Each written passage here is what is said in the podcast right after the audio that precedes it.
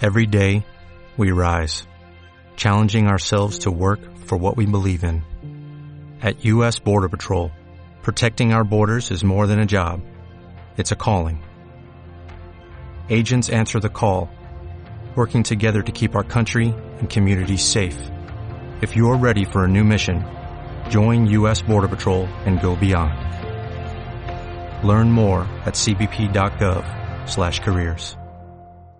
Judy was boring. Hello. Then Judy discovered ChumbaCasino.com. It's my little escape. Now Judy's the life of the party. Oh, baby, Mama's bringing home the bacon. Whoa, take it easy, Judy. The Chumba life is for everybody. So go to ChumbaCasino.com and play over 100 casino-style games. Join today and play for free for your chance to redeem some serious prizes. chumba ChumbaCasino.com. No purchase necessary. Void where prohibited by law. 18 plus terms and conditions apply. See website for details. Ràdio Marca és l'emoció, l'esport és nostre.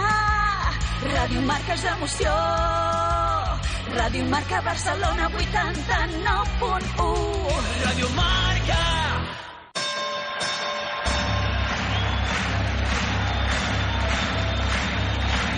Ladies and gentlemen, welcome to the main event. Uh, let's get ready to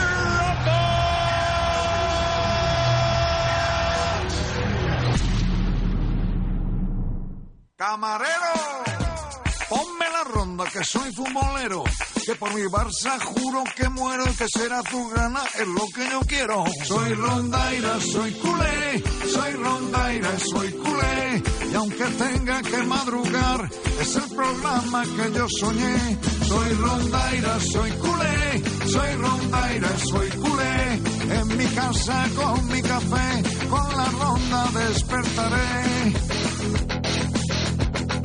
las noticias, la tertulia, ese Javi y ese Mar, de mi Barça en Radio Marca, me cuentan la actualidad, para no perder detalle, para estar siempre enterado. Hay que enchufarse a la ronda y el partido está ganado. Soy rondaira. Hola, què tal? Bon dia, són les 6 del matí, és dilluns 17 d'octubre i avui és notícia a la ronda la derrota del Barça en el primer clàssic del curs davant el Real Madrid. Un Barça que no va tenir ànima ni idees, un Barça sense contundència ni futbol, un Barça que ens segueix generant molts, però que molts dubtes. Deja de ser fumoso, coño. Buenos días, Flores. Alegría, hombre. Eh, jo que anava Ahí massa bé, estamos. que Hombre. estàvem massa tranquils. Bueno, el señor del bigote, por favor. Sí, bueno, eh, a ver, ¿va- ¿vamos a hurgar en la herida o cómo va la No, cosa? simplemente decirles a ustedes que, bueno, que yo creo que eh, no es que el Barça perdiera, es que ganó el Madrid. Bueno, Esa es la diferencia, ¿verdad? tanto monta, monta tanto, eh, Bueno, diré. bueno, pero ya se ha visto la hegemonía, la superioridad y el señorío de nuestro equipo. Me sabe mal por la puerta porque me va a pagar una comida, me debe una. Sí, ja veremos. Pero ahí estamos, en la cima, no más alto. ¡A la Madrid! Eh, Nina Alemany, molt bon dia. Bon dia. Tenim feina, eh? Hem de fer teràpia avui, eh? Molta- Teràpia col·lectiva. Molta feina. Jo crec que hem d'estar contents, Marc, de que no ens va caure un sac. Jo et diré que sí, la veritat. Sigui dur, hora, sigui cruel, però correcte. Jo també m'ensumava que la cosa hagués estat, eh, doncs, hagués pogut estar molt pitjor. Sí. En fi, hem de fer balanç de clàssic, escoltarem a Xavi, Ancelotti, també sabrem com va reaccionar la Porta a la derrota i sobretot a les decisions arbitrals. I per tancar la primera hora d'avui i anar una mica més enllà, també saludarem al Pep Santos, amb qui repassarem el bo i millor del futbol internacional. Com sempre, acompanyats d'en Javi Jiménez, en Nil Alemany, en Jordi Moreno a les vies de so, en José Ángel Eras a la producció executiva i publicitat, i rebeu una forta salutació d'en Marc Vila, que us està parlant. També us esperem a tots plegats, ja ho sabeu, a Twitter i Facebook. A segona hora obrirem línies al telèfon de la casa i jo diria que ja ho tenim tot. Estem tots a punt per començar? Sí! Avui fa mal, eh? Però ens hi hem de posar, hem d'analitzar tot el que va succeir al Clàssic. Sigueu benvinguts. La Ronda, amb Marc Vila i Javier Jiménez.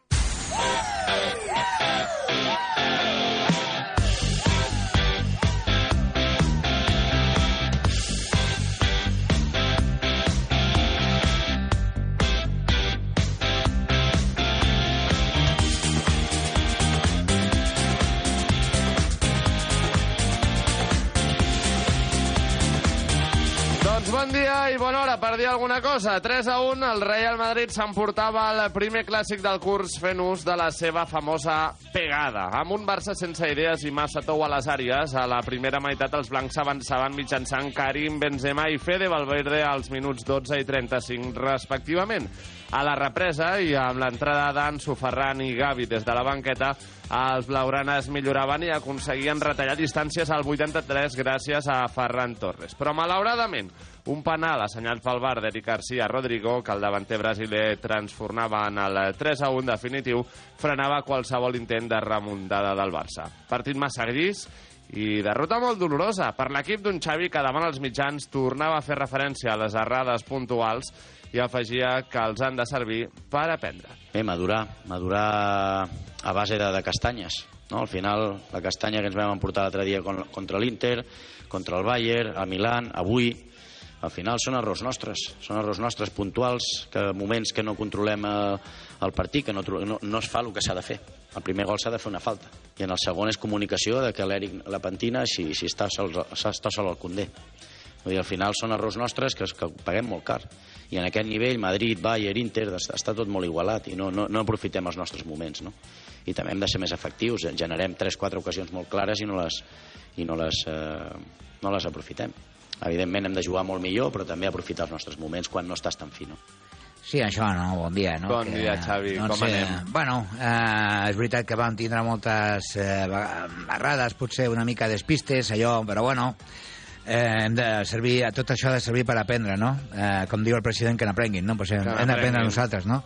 I així la xavineta n'aprenguin. tirarà, no? Nil, eh, assenyalats Busquets, perquè no fa la falta com l'ha de fer, no? Allò, sí. una falta mitges a Toni Kroos, que quan està encara allò caient li posa la pilota en profunditat a Vinícius, i Eric amb la falta de comunicació amb Condé, que també et diré, mm, sí, si l'avisen per darrere, doncs potser no toca aquella pilota que acaba convertint-se pràcticament en una assistència. Aquests tres són els que assenyala Xavi o els que comenta Xavi, perquè ell diu que no vol assenyalar ningú, els que comenta Xavi en aquestes jugades. Però per mi Sergi Roberto, el després amb Mhm. Vinícius, també queda, li treu les pegatines. Retratado. Que es diu. Retratado. Sí, sí. Eh, I algun jugador més, eh, del Barça. Algun jugador més del Barça, el d'Eric en el penal és super innocent. Super innocent. I Xavi què? Doncs bé, el tècnic Blaugrana també va insistir en que ell és el màxim responsable d'aquest vaixell. No, yo no apunto a los jugadores, yo soy el, el máximo responsable. Esto no va a pasar nunca en la vida.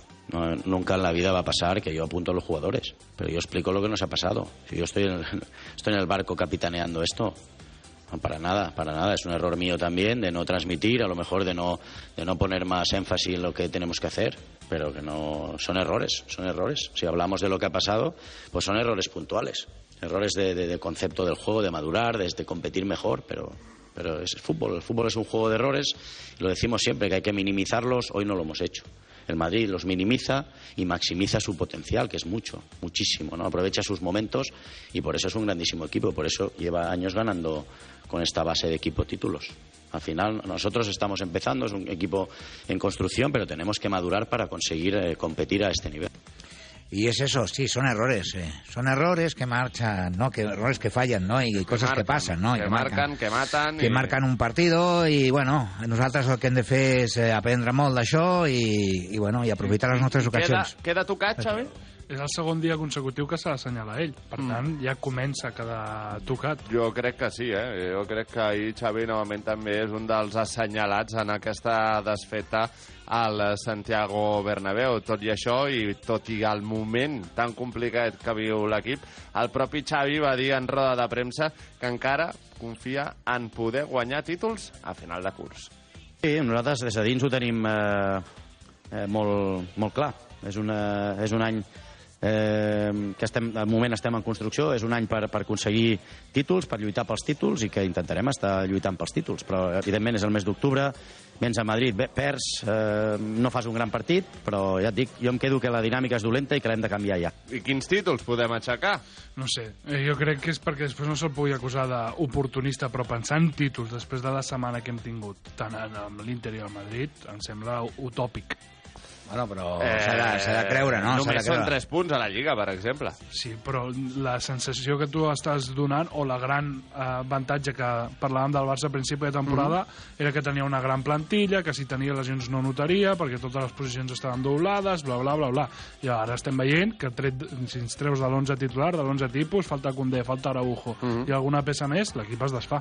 Però no és poc, no? Vull dir que, que realment l'excusa, sí. sí. entre cometes, també hi és. Però també era l'argument de dir, no, no, tenim eh, equip de sobre, plantilla de sobre, molt profunda, no passa res quan vinguin lesions. Doncs sí que ha passat. Doncs i tant, que ha passat i de quina manera. En fi, una de les notes eh, positives del partit, però, va ser el retorn de Jules Koundé, que va jugar més als 90 minuts. El francès també demanava a l'afició que confiï en l'equip, tot i la setmana tan complicada que han viscut amb les eh, ensopegades contra l'Inter i el Real Madrid.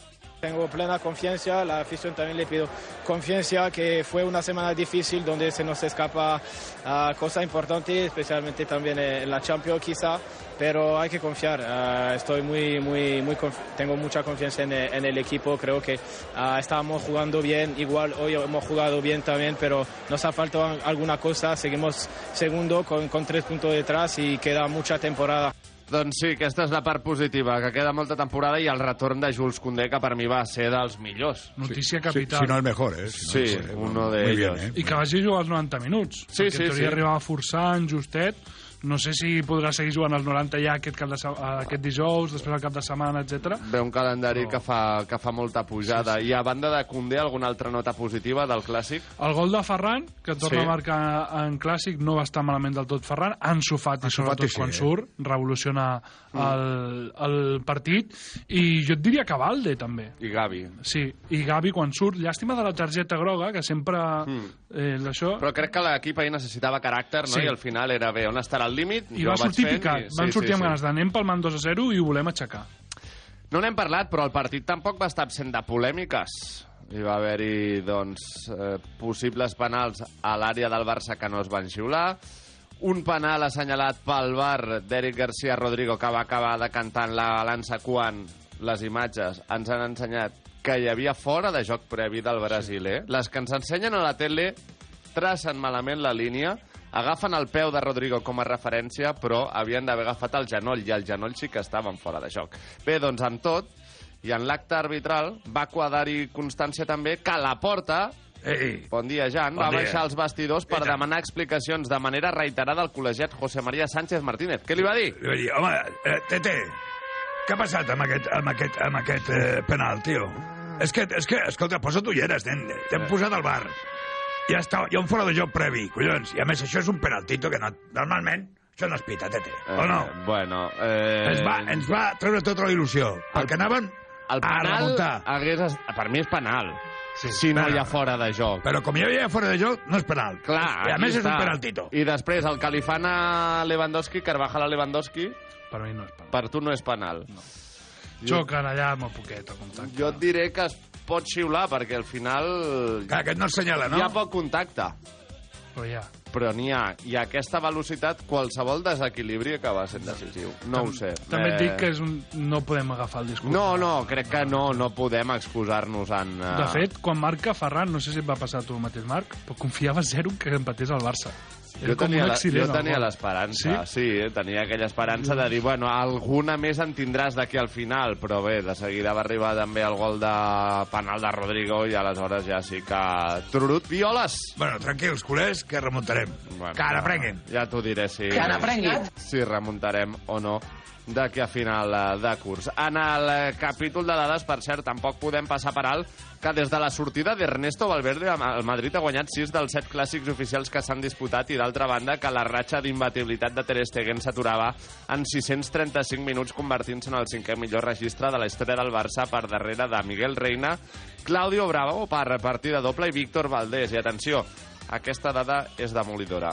Dels 34 entrenadors que han dirigit el Barça en més de 50 partits, Xavi, amb 28 victòries, 6 empats i 11 derrotes, és el desè amb pitjor rendiment. Un tècnic del Barça no tenia uns números tan pobres des de feia 20 anys, amb Charlie Reixac. Koeman tenia millors registres, per exemple. Ara, per no ser tan avantatgistes, et diré que mm, la majoria d'ells tenia Leo Messi a l'equip. Sí, I això crec que també és un fet... Eh, De fet, eh, sí. aquestes ratxes dels porters que comentes, Marc, són ratxes de porters que guanyaven la Lliga, que el Barça guanyava la Lliga amb molta solvència, Mhm. amb molta solvència. I aquesta ratxa de Ter Stegen acaba anant segon. al No, no, que sí, que sí. que I això final- precisament és perquè a dalt no ets contundent, perquè ets massa fluix a darrere. De fet, ahir encaixes el triple de gols dels que portaves en 8 jornades. Exacte. I ahir al Bernabéu, càntics de Xavi quédate, Xavi quédate. Sí. Tot torna, per si de cas, eh? per, fi, per si de cas algú doncs, allò després se'n volen recordar a final de curs d'aquests càntics, també benvingut serà. I amb tot, i després del clàssic, el Real Madrid torna a situar-se líder en solitari amb 25 punts, 3 més que el Barça, que tornarà a jugar ja dijous a l'Spotify Camp Nou contra el Villarreal. I si fos madridista, jo avui estaria molt emprenyat amb els meus. El Real Madrid va desaprofitar una oportunitat d'or per tornar-nos al 0 a 4 de l'any passat. Van anar a mig gas, i tot i així en van tenir prou. El Barça va ser un equip sense ànima, sense idees i sense futbol. Els de Xavi, novament, van tornar a divagar sense rumb pel camp i van demostrar una feblesa a les àrees intolerable i impròpia per un equip que aspira a títols. És vergonyós. El Barça està en una dinàmica negativa de la que no en sap sortir. Per aquest motiu crec que a Xavi també se li ha d'exigir que faci una sacsejada per canviar el xip. Podem parlar del bar i de les decisions arbitrals, però el problema va molt més enllà.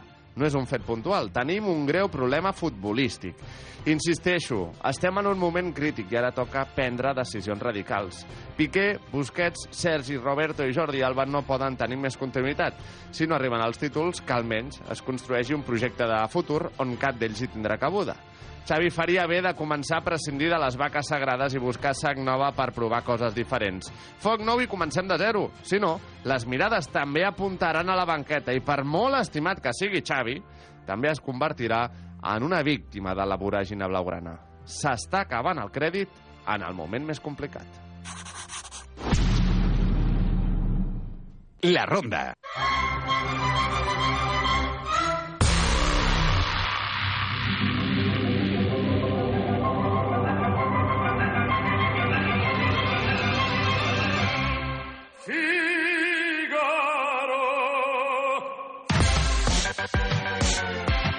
Un minut passa d'un quart de set, moment ara també de repassar la pregunta del dia. Y esta es la pregunta del día. Doncs després d'una setmana negra nefasta pel eh, Futbol Club Barcelona, quina ensopegada us ha fet més mal? Uno. Contra l'Inter? Dos. Contra el Real Madrid. Nil, com tenim les votacions? Doncs molt i molt de cantades a favor del Inter, el 77%, el 77% del vot dels rondaires, per tant el 23 es queda només amb el Madrid. Bé, doncs fa més mal la derrota contra l'Inter, jo també ho crec, però vaja, eh, o l'empat contra l'Inter, que et deixa a les portes de l'Europa League, no de manera matemàtica, però sí de manera virtual.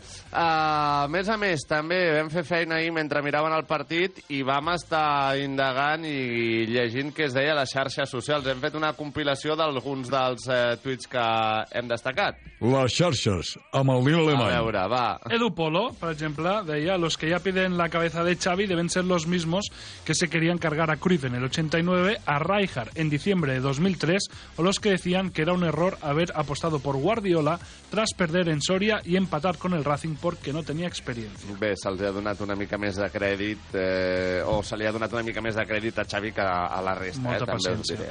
Futbolero, si Xavi no logra levantar este equipo, ojalá que sí, hay que ir con todo a por Guardiola. Es el único que puede volver a poner al Barça en lo más alto. Siempre ha dicho que no volvería como entrenador, pero hay que convencerlos. Sumia és gratis. Ansu Fati eh, y Ferran Torres hicieron en 20 minutos más que Rafinha y Dembélé de titulares, comenta el culé GT. Alberto Ortega, que diu Eric García representa uno de los mayores problemas que tiene el central moderno. Es muy bueno con la pelota, pero sin ella es un déficit competitivo. No tiene apenas fundamentos defensivos de élite y cualquier delantero con cara y ojos se lo hace pasar muy, pero que muy mal. Més enllà de l'errada puntual d'Eric Garcia, que eh, no és que el defensi, però que jo sàpiga encara no té ulls al clatell, si no l'avisen, aquella pilota evidentment l'ha de tocar, però més enllà d'això va veure Eric eh, Garcia fora de lloc El o... partit d'Eric Garcia és perfecte, menys en els dos gols. Claro. Aquest és el problema. Sí, sí, no, no.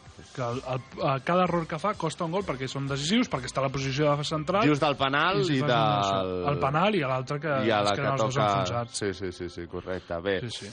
Què més? Eh, Doctor Fútbol, acabem amb dos eh, tuits seus que diu la sensación es de que Xavi tiene programados los cambios para contentar a todos y no hay una lectura de lo que estás necesitando durante el partido. Home, no, això no, mi em sembla eh? això també avantatgista, però això, no, vaja... això no ho faig jo, eh? Eh, sí, jo no. miro les necessitats de l'equip i llavors trec amb un o amb un altre, saps? Vale? Vale, vale. Y una entrada de Doctor Fútbol acaban de enfocar a Lunin después de una hora de partido y no fue por una ocasión clara siquiera. Jo també ho pensava, això, dic, home, tenies aquí a Lunin i avui pràcticament podria haver jugat al Real Madrid sense porter, perquè no, no se'l va exigir gens ni mica. Portades, va, també repassem-les. Les portades amb el Nil Alemany. Marca muy superior, la fotografia per Valverde abraçat amb Karim Benzema, els mateixos protagonistes a l'as, Karim Benzema i Valverde, aquí manda el Madrid. Aquí, aquí, aquí, aquí. Mundo Deportivo, doloroso, amb un impacte sobre Jules Koundé i Chouameni, i l'Esport, portada completament en negre, sin alma, titulava. I acabem amb l'esportiu que diu Buido, un Bé. Barça trist, insegur, inofensiu. Doncs remuntarem els ànims amb un Fosprint, eh? Sí, home, sí, Fosprint vinga. zero, dissenyat per a aquelles persones que necessiten un plus extra d'energia per poder dur a terme la seva activitat quotidiana sense que els suposi una aportació calòrica important. Fosprint zero genera sensació de benestar i millora l'estat d'ànim. Augmenta la resistència física i mental i també millora la sensació de fatiga i cansament. Fosprint zero, energia a l'instant sense sucres afegits. Demana-la al teu herbolari o botiga especialitzada. Més informació a sorianatural.es. Sorianatural.es. I avui hauríem d'escollir el jugador del Barça amb més energia en el partit d'ahir contra el Real Madrid. Recordeu, eh, al llarg de la temporada podeu votar el vostre a la nostra web, a la ronda.es, i a final de curs se li entregarà el guardó a aquell jugador que hagi obtingut més vots. Amb qui ens quedem Bueno, avui? vamos a ver, yo... Lucho, buenas. A ver, si tuviera que elegir un, un jugador de todo el partido del Barça, Koundé, ¿no? Pero también tengo que decir que Ansu Fati me gusta, que haya vuelto con esa energía y quién sabe si no lo vuelvo a llamar para la selección. A veure si és veritat. Nil. La paraula energia és sinònim de Gavi. Gavi també és una bona alternativa i jo, si no sap greu, em quedaré amb Condé. Amb Bueno, Koundé, pues Koundé, per, oye, perquè va Koundé, jo tornar, va fer un partit molt coherent per haver estat tant de temps fora i al final, doncs, eh, crec que avui se'l mereix Jules Koundé. La Ronda. Tots els dies de 6 a 8 del matí a Ràdio Marca. Oh, mama. Menudas palancas, nenes.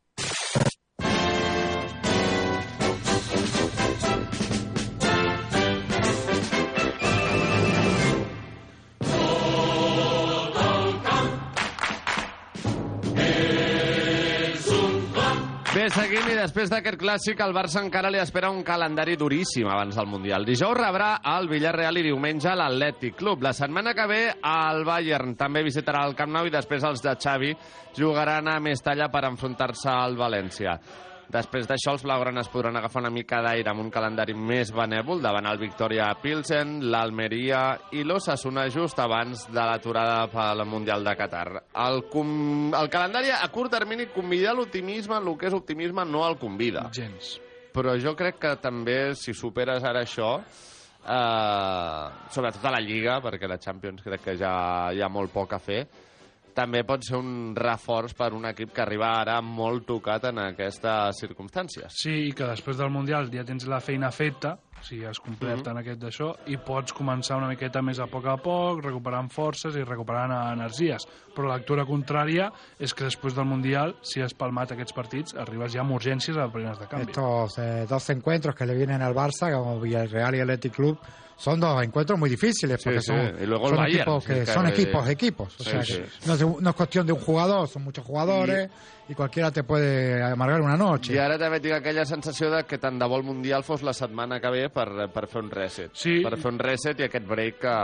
Jo hi confio molt, t'ho comentava la, la setmana passada, que crec que ara l'equip li vindrà bé mentalment una aturada i, Sí, sí, i tornar sí. a començar.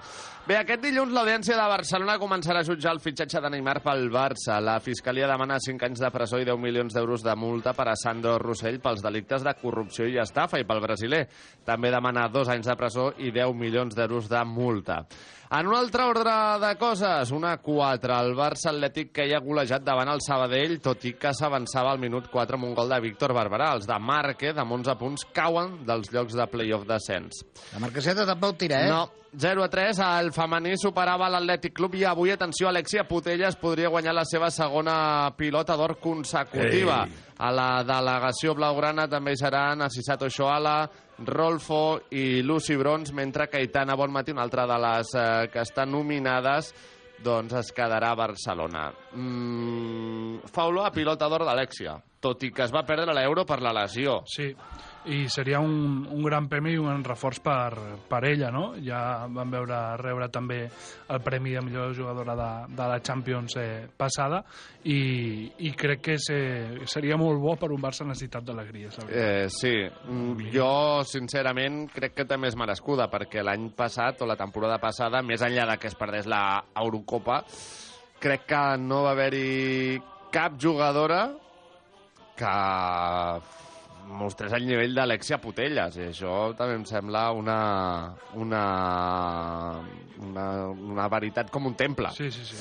que és culer, sí, però més enllà d'això, si som doncs això més eh, Crítics. crítics o Imparcials. neutrals, sí, imparcials, crec que Alexia se la mereix. Beth Mead, l'anglesa, també és una de les que entra a la travessa de les favorites.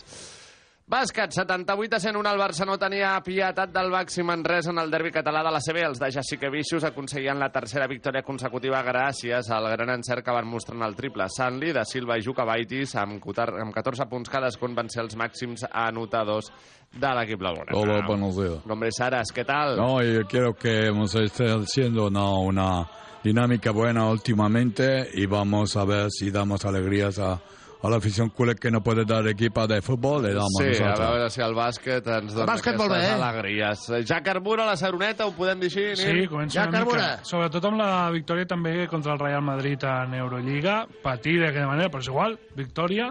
I es va veure l'equip molt més suelto a Manresa. Va debutar Rafa Villar, de la casa, també bona dada. I, per cert, aquesta setmana també setmana important amb doble compromís d'Eurolliga. Molt important, tant dimarts com dijous, sortides a Múnich i Kaunas, i el tema de Rafa Villar, que va debutar per al tema de cupos, Marc, Mhm. perquè ara té al Barça lesions de Martínez, de Mirotic, de Nagy també, i ja saps que sempre ha de presentar quatre... Quatre fitxes de... Exacte, amb passaport espanyol a la convocatòria. Per tant, segurament jugarà més minuts encara Rafa Villar. Bé, doncs, a veure si té continuïtat. I per últim, 5 a 1, el Barça de futbol sala golejava el Rivera Navarra i segueix Ei. comptant els seus partits amb victòries. Que n'aprenguin. Que n'aprenguin. La ronda amb Davide, Katia, Concita, Chloe, Angela, Andrea, Aurora, Marc Vila i Javier Jiménez. Leonardo e Lucas. Doncs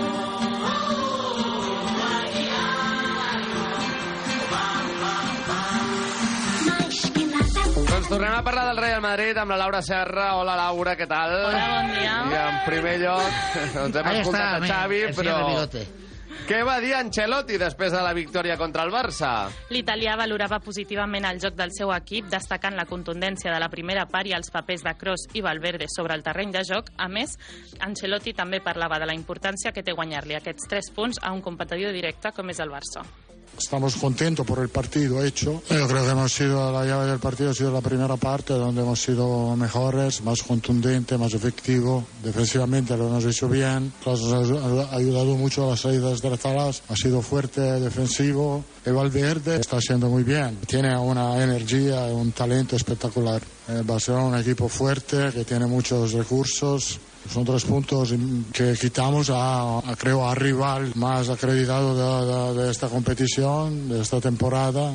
Y bueno, siempre es bueno que jugadores como Cross y Valverde aporten su eh, forma de ser en el Sí, equipo. Carleto, ¿no? no, no, molt I bé. no, Van estar content. molt bé i Kroos i Valverde, per a mi els millors del Real Madrid, Kroos i Valverde, no? Sí, I sobretot, sobretot Valverde, però... Valverde jo crec que ens dona una miqueta Y, d'envejeta. y el, y el pase que da Cross en el primer gol creo que es fundamental para abrir la allá on se dice Sí, la té, data. Kroos? Quants anys té? 70 i alguna ja, no? 74 Acaba contracte aquest estiu, eh? L'estiu que ve acaba contracte Cross. sí bueno también acababa no hace mucho Modric y va renovando Carleto, que año a ahora, me fijo, lleva algo en la nariz. No sé qué ¿Ah, es. sí? Sí, sí, llevaba Ah, algo. debe ya ser del está, café. ya está. El Pues, café, no, ¿no? ya está, ya, ya. Sí, ¿me hago así? No, no hace falta. bueno, cuéntenos un chiste. Ah, venga, sí, more italiano. Va. Una cual idea, va. Dice, Paco, ¿se puede saber qué haces saliendo de la casa de la vecina? Dice, pues resulta que me la encontré en el ascensor melancólica y me la tiré. Dice, ¿melan qué? Dice, melancólica. Bé, d'altra banda, com us dèiem avui, a partir de les 7 de la tarda començarà a París la cerimònia d'entrega de la pilota d'or de France Football, on Benzema és el favorit.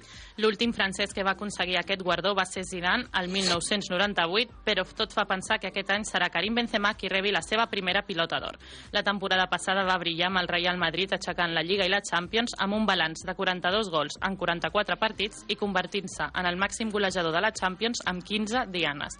D'altra banda, Courtois té molts números de rebre el Premi Yashin al millor porter de la temporada 2021-2022. Buenos y días. buenos días, Floren. Eh, sí, hoy se prevé que sea una fiesta blanca, Calentito, bien blanca. Bueno, sí, eh, eh, a veure si l'Alexia Putellas ens hi posa el color blaugrana. Bueno, eh... Gavi, atenció, Gavi per guanyar el Premi Copa, el futbolista jove, també en aquest cas en salvaria una mica. Algun consol. I, bé, I Lewandowski, el Premi Germuller, el eh, jugador amb més gols a, de clubs la temporada passada. Bueno, o sea que... Sí, bueno, pero eh, a ver... ¿Y el Balón de Oro qué, El no? balón de oro es para Karim, ¿no? I el, Entonces, i el Yashin, el porter, també per Courtois. y el Yassin también está muy bien. O sea que nosotros estamos Yashin por delante y por detrás Madrid. muy bien reforzados.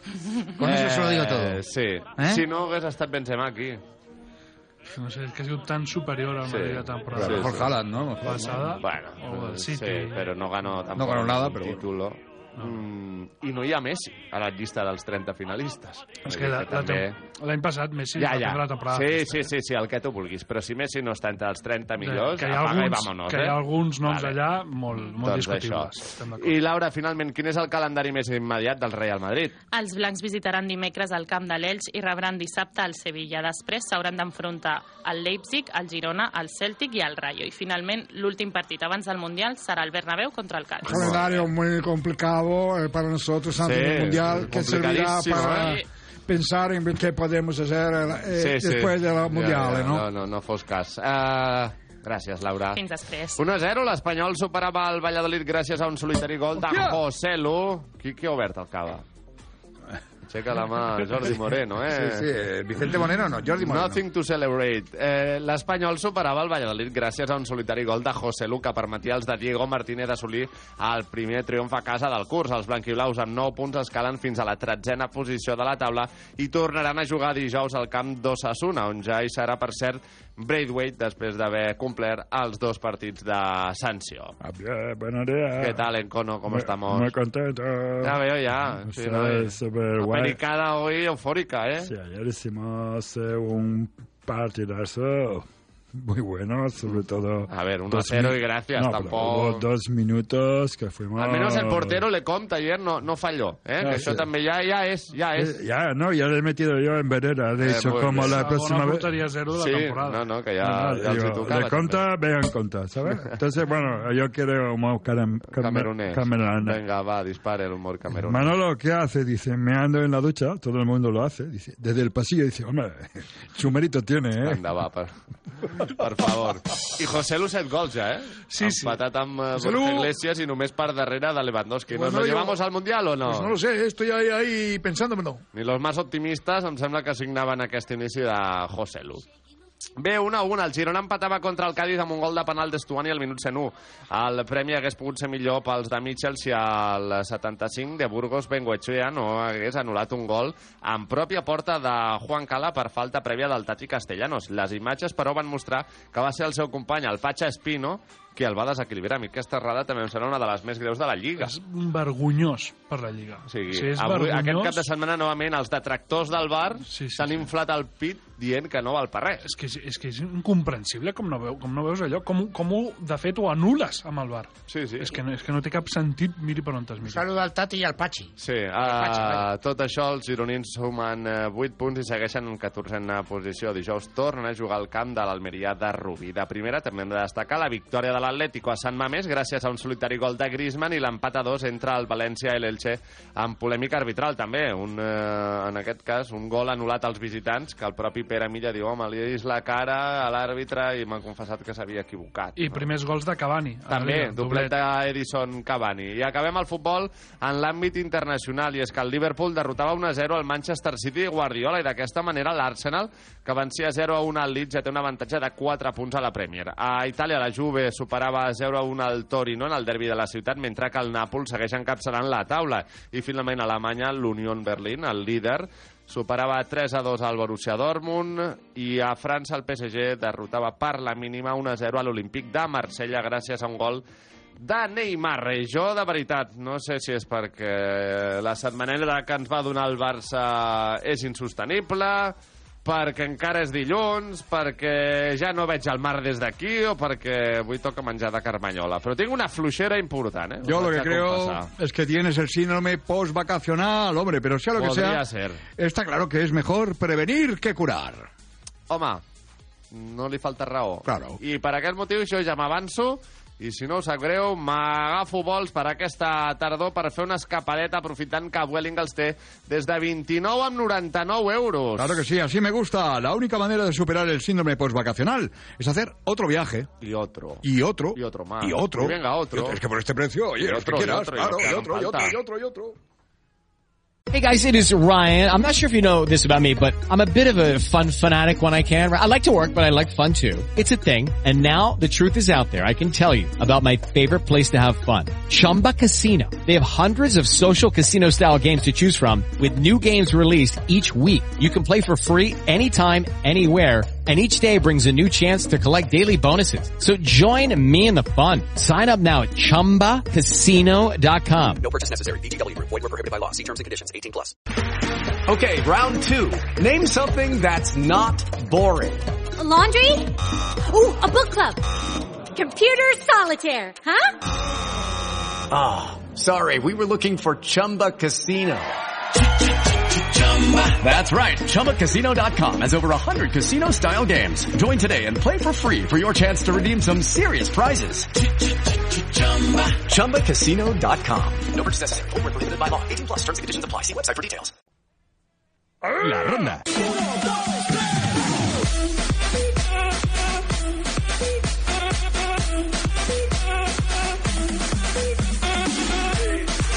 Passen 5 minuts a dos quarts. Jordi Moreno, bon dia, què tal? Molt bon dia, Com molt el bé. refredat abans que Bé, res? ja ja pràcticament superat? curat, sí, sí, me sí, n'alegro, home, me n'alegro.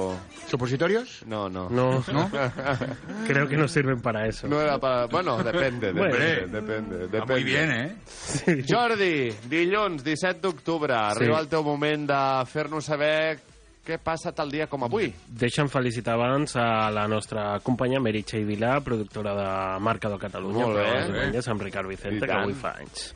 Molt bé. I avui també us haig d'explicar que no sé si sabeu que Chanel, La la, cantant guanyadora de- d'Eurovisió sí. per mi, ha creat la cançó que acompanyarà la selecció espanyola eh, de futbol al Mundial de Qatar. Es diu Toque. Toque, aquesta, aquesta. No la podrem escoltar fins dilluns vinent, dia 24, que, què has sortirà hecho ahí? pública. Ha hecho una paradiña con lengua, ¿no? El día 24. Es, es una, no sé, como- es una forma de decir 24 con gargajo, está muy bien. Estàs bé, segur, no? Sort que ho havia superat, eh? Joder, macho. Toque, que també Sí. és una marca de, de barritas Sí, no? chocolate, de, no? De menjar. Sí, sí, sí. El 24, això sí, aquesta nit, després del telediari de la U, sortirà un avançament. Molt bé. Pues mira, no nos lo vamos a perder. No. Eh, tal dia com avui, ara sí, el 1888, Thomas Edison va patentar el fonògraf òptic. Al Pues, 1907... perdona, pero este señor sale cada, cada día. El tío inventaba cada día una cosa. què carai és el fonògraf òptic? Eh, pues para reproduir películas, eh, el ¿Sí? antecesor de los Del, proyectores. DV- del DVD, no? El... del, cine, del Cinexin. Bien. Exacte.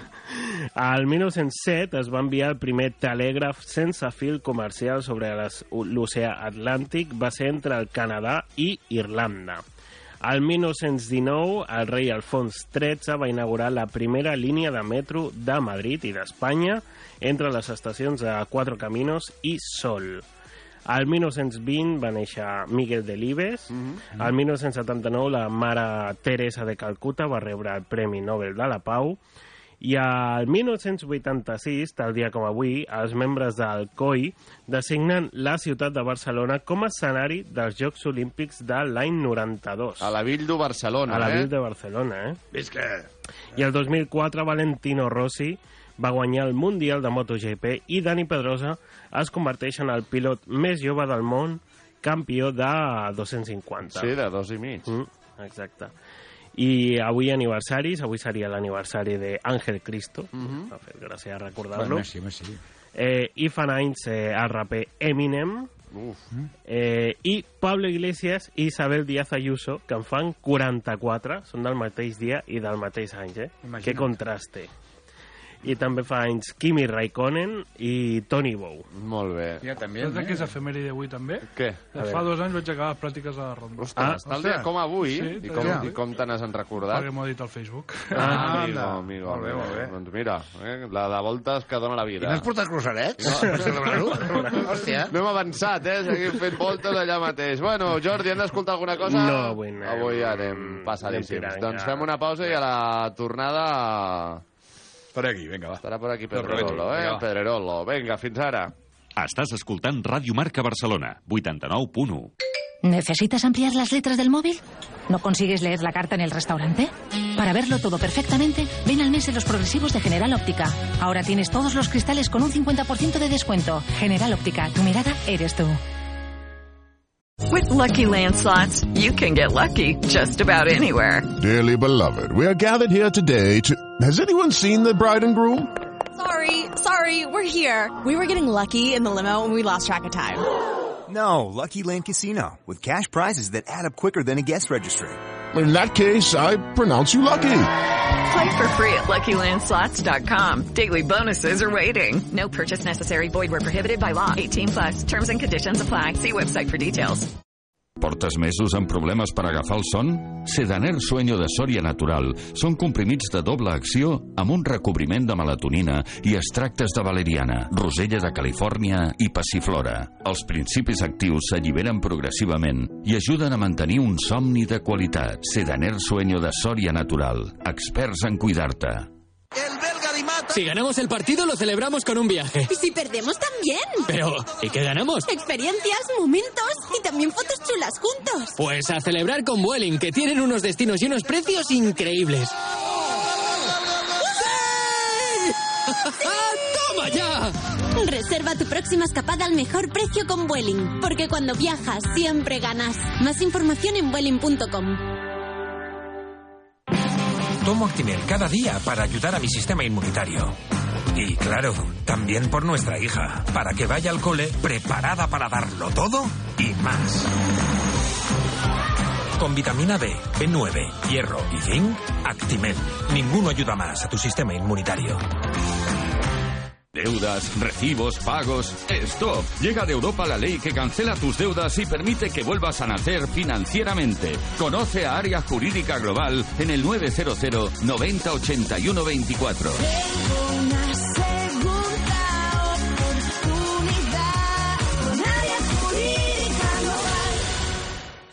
Saborea los platos típicos de la gastronomía recuperados para ti en el Yantar de la Ribera. Platos para picar, los mejores asados de lechazo, cochinillo y carnes de la brasa. El Yantar de la Ribera, el arte del buen asador. En Roger de Flor 114, Barcelona. Reserva en el 93 265 6309. Más info en el yantardelaribera.com. El asador nace, el cocinero se hace. La Ronda. Tots els dies de 6 a 8 del matí a Ràdio Marca. Encantado de estar aquí con todos vosotros. Os veo mucho en mi casa por las mañanas y es un placer estar aquí y un orgullo.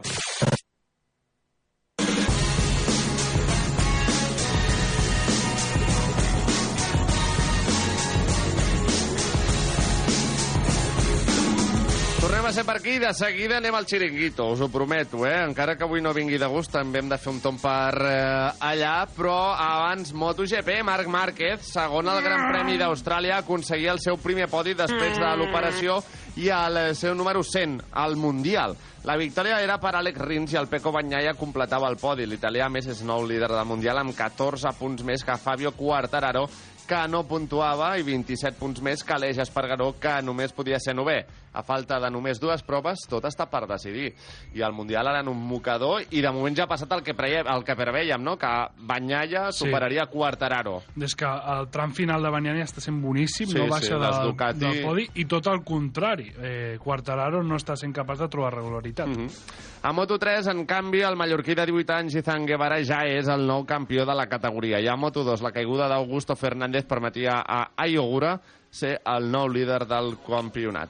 Acabarem amb bàsquet. Bàsquet! 96 a 76, la penya deixava escapar la victòria a la pista del Real Madrid amb una merda d'últim quart. No ho diem nosaltres, eh? Així ho definia l'entrenador verd i negre Carles Duran. Per la seva banda, el bàsquet Girona també va perdre de manera contundent 59 a 76 contra l'Unicaja Màlaga i és l'únic equip, juntament amb Casa de Mont Saragossa, que encara no coneix la victòria en quatre jornades. Què li està passant al Girona? Doncs és eh, bastant eh, sorprenent, la veritat, eh, Marc, li està faltant molta solidesa, molta eh, maduresa per acabar de tancar els partits, perquè comença bé, sempre va remolc, aguanta, però es desfà en les segones parts. I amb la penya, què? Tan merda va ser l'últim quart, tal com deia Carles Duran? És que els dos primers van ser molt bons, molt bons. De fet, eh, fins i tot el marcador una mica injust. Se'n van anar amb 5 d'avantatge només al descans i podrien haver sigut eh, menys. I al tercer quart, com que aguanta una mica l'embranzida, i a l'últim també desapareixen del mapa. Bé, doncs dit això, ara sí, va, marxem cap al xiringuito, Vinga, que ja veig aquí el Josep escalfant. Estás escuchando la ronda. ¡Vamos, vamos, vamos! ¡Eh, eh, eh, eh, eh, eh, eh, eh! Vive deportivamente, vive. somos tan sensibles aquí. ¿eh? Cuando tú piensas que el día va por aquí, de repente, por aquí. Contamos contigo, Miguel. Contamos contigo, Manuel. Quines poques ganes que tinc jo Vinga. avui d'escoltar-lo. Yo estoy fatal, ¿eh? Estoy hundido. Sí, uy. Estoy desolado. Se le nota, se le nota. Ya sabes que yo soy súper culé, requete culé. Sí. Y, y este hay cosas que uno no puede superar tan fácil, pero la vida sigue. Hay que sonreír. Y bueno, hay que dar gracias del buen espectáculo que se nos brindó ayer el, el mundo del fútbol, ¿no? El mayor espectáculo del mundo, un Madrid-Barça. Y reconocer que, bueno, pues que pues el Madrid ganó con justicia, ¿no? Sí, bueno. Las cosas como son, ¿eh? Eh, ¿Por dónde quiere empezar? Va, la tortura por dónde va. Vamos a empezar pues con un Déjese madridista, con un madridista, en Vale. este caso mm, neutral, un poco estuvo comedido en sus palabras. Tomás Roncero, escuchemos a Tomás. A ver, el palomito. ¿Lo tenemos o no lo tenemos? No lo tenemos. Oh, ¿Esto, esto qué es, hostias? O sea, tenemos... el repaso táctico que le ha dado Ancelotti a Xavi. O sea, hoy es para que Xavi al final del partido hubiera llegado a la puerta de Carlos. Por favor, ¿me, me puede usted meter un momento ahí con la pizarra y contármelo a mí, la lección magistral que usted me ha dado? Bueno, lecció magistral. Mm, Ancelotti li guanya la partida a Xavi, però segons el meu punt de vista, un bany tampoc és. No, o sigui, no. el Madrid ahir crec que perd una molt bona oportunitat per fer sang. Va ser més diferència la d'Inzaghi, Sí, amb sí, sí, Champions, també. que l'Ancelotti. Bueno, eh, ahí está el resultado, o sea, el repasito está. Vamos a ver, eh, yo me sabe muy mal porque soy súper estoy muy. Pero ya veo que empezamos señalando a Xavi, ¿no? Bueno, eh, eso lo dice Tomás, ¿eh? yo no, ¿eh? Yo tengo mis propia, mi propia opinión, pero no la dije, no la dije. Pero sí, por ejemplo, J. J. Jordi. J. Jordi dice que sintió en algunos momentos vergüenza, vergüenza. Está claro que el Barça, la idea de Xavi no, no, no, la, no la están pillando. Los jugadores no... no sé, eh, el, el juego de hoy, decía, "Uh, tú puedes perder los partidos, pero perder de esta manera... Hasta el minuto 61, que ha habido una entrada de Gaby, la actitud de los jugadores, o de algunos de los jugadores, a mí me estaba dando vergüenza. O sea, aquí están echando... vergonya, eh? J echa más bien la culpa a los jugadores que no acaban de coger la idea que tiene Xavi sobre el fútbol, ¿vale? Sí. Pero atención porque vamos con, con Soria, que también opina del partido, lógicamente, y dice que sí, que el fútbol es tocar, y tocar, y tocar, y volver a tocar, pero que el fútbol también tiene más cosas. el Barcelona haya hecho una falta en el primer tiempo, eso no es achacable a los jugadores, Jota. Eso no es achacable a los jugadores. Eso, eso está entrenado, eso está hablado, eso eh, Xavi no quiere falta, Xavi no quiere interrupciones, Xavi quiere tocar la pelota, tocar, tocar, tocar, tocar, tocar, tocar y después tocar otra vez. Y el tocar está muy bien, pero eh, eh, eh, un bocadito de vez en cuando no viene malamente en el fútbol. Y eso es Xavi. Un bocadito. O sea, eso es Xavi. Exacto, es que el fútbol es tocar, tocar, tocar, tocar, está muy bien. Pero de- bocadito, de, ¿no? vez en cua- de vez en cuando hay que dar un bocadito, hay que morder. Ya. ¿Dónde están los tíos? ¿Dónde están los tíos? Hablando de bocaditos. Los tíos, ¿dónde están? No tenim cap veu autoritzada que ens pugui fer una mica de balanç sobre la- l'actuació arbitral? Pues sí, sí tenemos a alguien, eh, concretamente en Carrusel, Vale. el Deportivo. Estaba ahí Turralde y hablamos precisamente sobre el penaltito. El, El penaltito, penaltito. o penalti de Eric. ¿Penaltito o penalti? ¿Qué pensáis? Sí, para mí sí. Penalti. Pero Bueno, insisto, hay fuera de juego previa. Vamos a ver qué dice Iturralde. Venga. Para mí no, para mí es eh, de los típicos penaltitos, que para mí no es suficiente eh, la acción-reacción, que hay un contacto, está claro, el fútbol es de contacto, pero el Lewandowski cuando nota el contacto se deja caer. Son penaltis de Twitter que tú coges una foto ahora y lo pones a cámara lenta y parece penalti, claro, pero es que el fútbol no es ni en Twitter ni en cámara lenta, el fútbol es otra cosa y es en vivo. ¿Y si lo pita en vivo, se lo come? no, si lo pita en vivo, Eh, digo, el-. Madrid se lo se lo come. come, se lo Si come. lo se pita lo en come. directo- Sí, porque hay, hay un contacto. Bueno, pues, ya lo veis, penaltito, ¿eh? dicen que es penaltito. Ahora sí, eh, hubieran quedado 2 a 1, o quién sabe, a lo mejor hubiera habido un poquito más de moral. El Barça se hubiera enchufado, Ansu Fati estaba haciendo daño, ya chutó desde fuera con mucha intensidad. Da Y quién igual. sabe, quién sabe qué hubiera pasado. Ya está, tú. Pero no, cuando te marcan el tercero ya te vienes abajo. No, no, no valía ni la pena. No, Lo siento porque soy súper culé y soy jodidísimo. Sí, sí, ja se le ve. Eh, Dame un abrazo, dame un abrazo, Va, quítate d'aquí, Hombre, quítate d'aquí. Va, avancem, això, sisplau. Bé,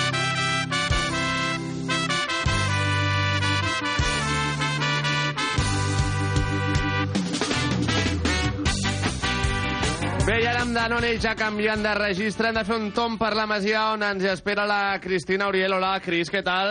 Hola, molt, molt bon dia. Ah, benvinguda a la ronda tu també. Gràcies. Un dia per estrenar-se i escolta, una 4 al Barça Atlètic que ja ha golejat davant el Sabadell i encadenava la tercera derrota consecutiva del curs. Sí, tampoco hay fiesta en el Johan y es que pese a, a que los azulgranas avanzaban en el minuto 5 gracias a un gol del killer Víctor Barbera, los visitantes remontaban gracias a los tantos de Alberto Fernández en el 26 y Moja Keita de penalti al filo del descanso. Tras la reanudación y pese a los esfuerzos del filial azulgrana, Pau Víctor aumentaba la renta para los arlequinados y estos acababan rubricando la goleada a domicilio en el 94 con un gol de Juan Delgado.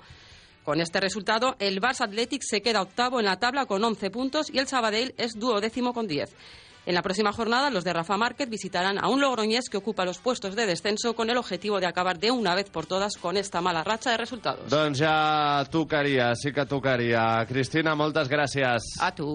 Que vagi molt bé. I, per cert, dies com avui, en dies com avui, que no ens falti Actimel, l'aliat ideal per ajudar el nostre sistema immunitari. Actimel, un shot diari per a les nostres defenses, gràcies a que és la marca de l'ECSI amb la fórmula més completa del mercat, perquè és l'únic amb quatre nutrients i ferments exclusius com la vitamina D, vitamina B9, ferro i zinc i vitamines i minerals essencials pel funcionament correcte del sistema immunitari. Además tiene pues un tamaño pequeño y práctico que es ideal para todo tipo de ocasiones, ya sea dentro o fuera de casa y con sabores para todos los gustos para ir alternando, ¿no? Lucho, una cosa le digo. Dime. Con las defensas de Actimel, el Barça ayer no pierden el clásico. Seguro, seguro, porque vamos, son las mejores defensas que uno puede encontrar en la vida. En fin, ¿cuál quiere? Va, ¿cuál se quiere llevar? El de hoy? fresa, El de yo el de fresa, fresa, me- me xifla. Ahí està.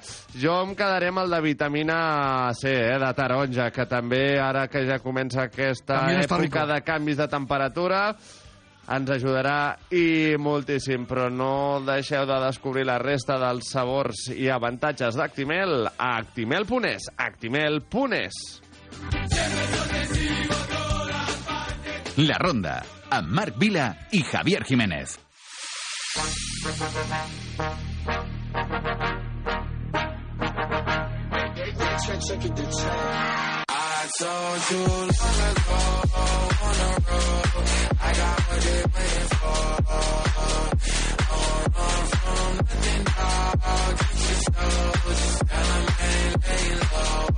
Doncs ara sí, va, per tancar aquesta primera hora d'avui també tenim futbol internacional. Farem un break amb en Pep Santos, que ja ens espera també a l'altra banda del telèfon. Molt bon dia, Pep, com estàs?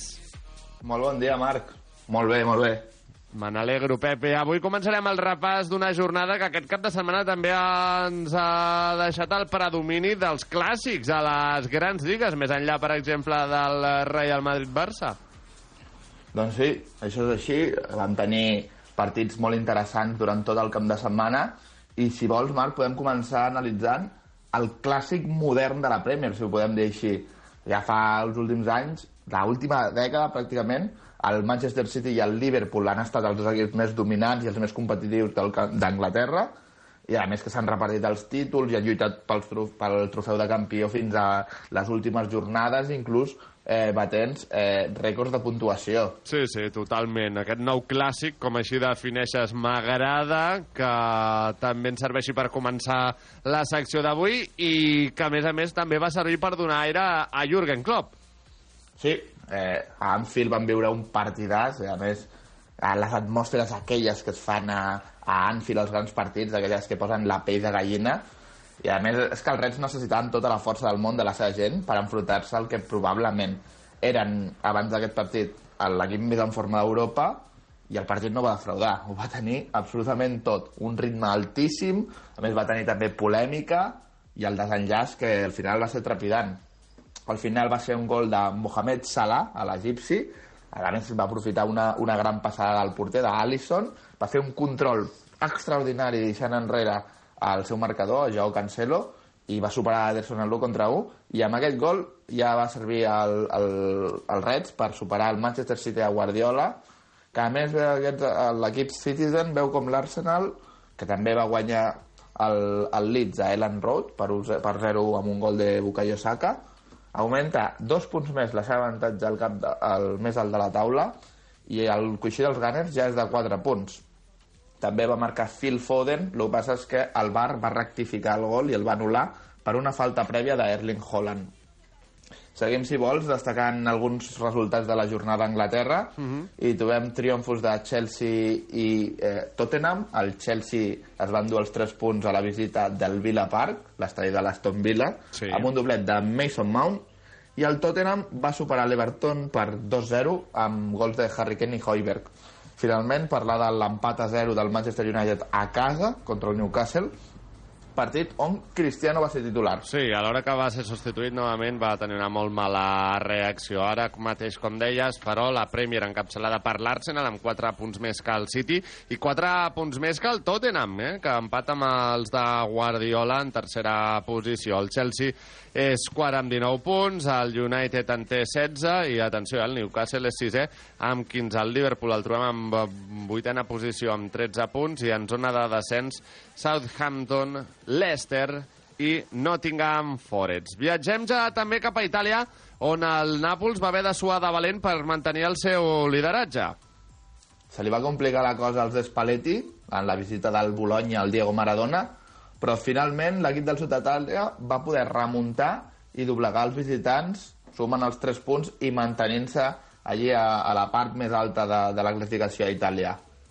L'equip bolonyès es va avançar amb un gol de l'ex del Bayern de Munic, el Joshua Sirkese, però va remuntar el Nàpols amb gols de Juan Jesús i el Chucky Lozano, donant la volta al marcador. Tornaria a empatar, però, l'equip visitant amb un gol del Gambia Musa Barro, però un altre africà, en aquest cas Víctor Oshimen, el davanter nigerià, va sentenciar el partit amb una passada d'un Kvaratskhelia que va tornar a completar un gran partit i ja sembla l'estrella d'aquest Nàpols. Home, doncs sí, eh? Kvaratskhelia està en un moment de forma que molt pocs jugadors d'Europa estan actualment, eh? Sincerament, un dels noms a seguir en les properes setmanes i al llarg del curs. I d'aquesta manera, doncs, Pep, el Nàpols, que es manté com a líder de la Sèrie A, líder, eh, doncs, el conjunt de Luciano Spalletti, però vam tenir derbi a Turí, no és així?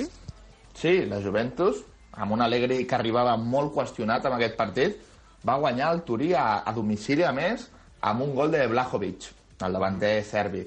També van haver victòries dels dos equips de Milà i l'Atalanta, que segueix a la zona alta, i els altres dos equips que també estaven per dalt, la Lazio i l'Udinese, s'enfrontaven i van empatar a 0. Avui, recordem, jugarà la Roma de Mou, que visita la Sampdoria a Gènova. Doncs la Roma de Mourinho perdoneu que en cas de guanyar avui entraria en les posicions Champions, però de moment el Nàpols líder amb 26 punts en aquesta Sèrie A, seguit de l'Atalanta amb 24 i del Milan amb 3 la cosa ben apretada i en un mocador. Per trobar l'Inter hem d'anar fins a la setena plaça, té 18 punts, i la Juventus és vuitena amb 16, a 10 del eh, líder que és el Nàpols. I a Alemanya, doncs, també us diré que podem parlar de sorpreses perquè l'Unió Berlín continua imposant la seva llei. Sí, sí, eh, ja no sembla ni sorpresa, és impressionant. Sí, és de una realitat, totalment. D'Urs Fischer, l'entrenador suís, eh, que manté líder al, a l'Unió de Berlín, a la Bundesliga, i aquesta setmana, a més, ho va fer guanyant a, a un gran equip, ni més ni menys que el Borussia Dortmund. És a dir, això, és, com tu dius, sembla una realitat ja. Els de Berlín van rebre la visita de l'equip de Dortmund i van sumar els tres punts amb un doblet del, del mig centre Yannick Heberber. Eh, ara mateix ja qualteix d'un coixí de 4 punts sobre el Bayern de Múnich eh, de, de lideratge, però el Bayern sembla que es comença a posar les piles perquè aquest de setmana va golejar un equip que també eh, en aquest inici de temporada està a la zona alta de, de la classificació, el Friburg. Els paparesos van guanyar per 5 a 0 amb gols de Nabri, Choupo-Moting, Sané, Mané i Savitzer. Només matitzar també el resultat del Bayer Leverkusen de Xavi Alonso després de la primera victòria del tècnic Donostiarra en aquesta jornada va caure golejat per 5-1 davant de l'Eintracht de Frankfurt, Doncs l'actual sí. campió de l'Europa League. Va estrenar-se amb una golejada 4-0, però després derrota a la Champions i també derrota dolorosa, en aquest cas, davant l'Eintracht, un Bayer Leverkusen que ara mateix estaria en la tercera posició per la cua i hauria de fer la promoció per no baixar. Líder, com dèiem, a la Bundesliga hi trobem a l'Unió Berlín amb 23 punts, seguit del Bayern amb 19, el Friburg amb 18 i el Hoffenheim, que és quart, amb 17. El Borussia Dortmund el trobem en vuitena posició, amb 16 punts a només un d'aquestes places eh, Champions. I acabarem amb un altre clàssic, en aquest cas a França, un que eh, també pot haver decidit, i que encara som al mes d'octubre, però la Ligue 1, eh? Sí, veurem si, si és massa aviat, encara per dir-ho, però és veritat que la victòria d'ahir del PSG sobre l'Olímpic de Marsella sembla que, que dissipa totes les poques opcions que podria haver de que els parisencs se'ls escapés el títol. És a dir, és veritat que un equip amb Messi, Neymar i Mbappé sembla destinat a guanyar la Lliga, però el Marsella ha començat aquesta temporada que semblava que podia donar guerra, ara veurem, a més porten un parell de, de tropassos seguits, a veure, a veure com s'aixequen. Va ser Neymar amb una passada d'Mbappé, qui just abans de, del pas per vestidors, al minut 45, va desequilibrar aquest partit, que va acabar per, amb 1 a 0 al marcador, i amb l'equip marsellès amb 10 jugadors, per Mhm. l'expulsió del Gigot. Però, bueno, Messi també va estar a punt de marcar amb una jugada de falta, un gran xut, però el seu xut, potent, va, va topar amb el travesser. Doncs eh, victòria pel eh, PSG 1-0 en aquest clàssic a la Lliga francesa davant l'Olímpic de Marsella. Pep, moltíssimes gràcies i fins la setmana que ve. A tu, Marc, ens Una veiem la setmana que ve amb més futbol. Adéu-siau. Adéu. Fosprin Plus, un complemento energético 100% natural de Soria Natural. Fosprin Plus, con vitaminas C, B12 y B5 que ayudan a disminuir el cansancio y la fatiga. De venta Dale más potencia a tu primavera con The Home Depot.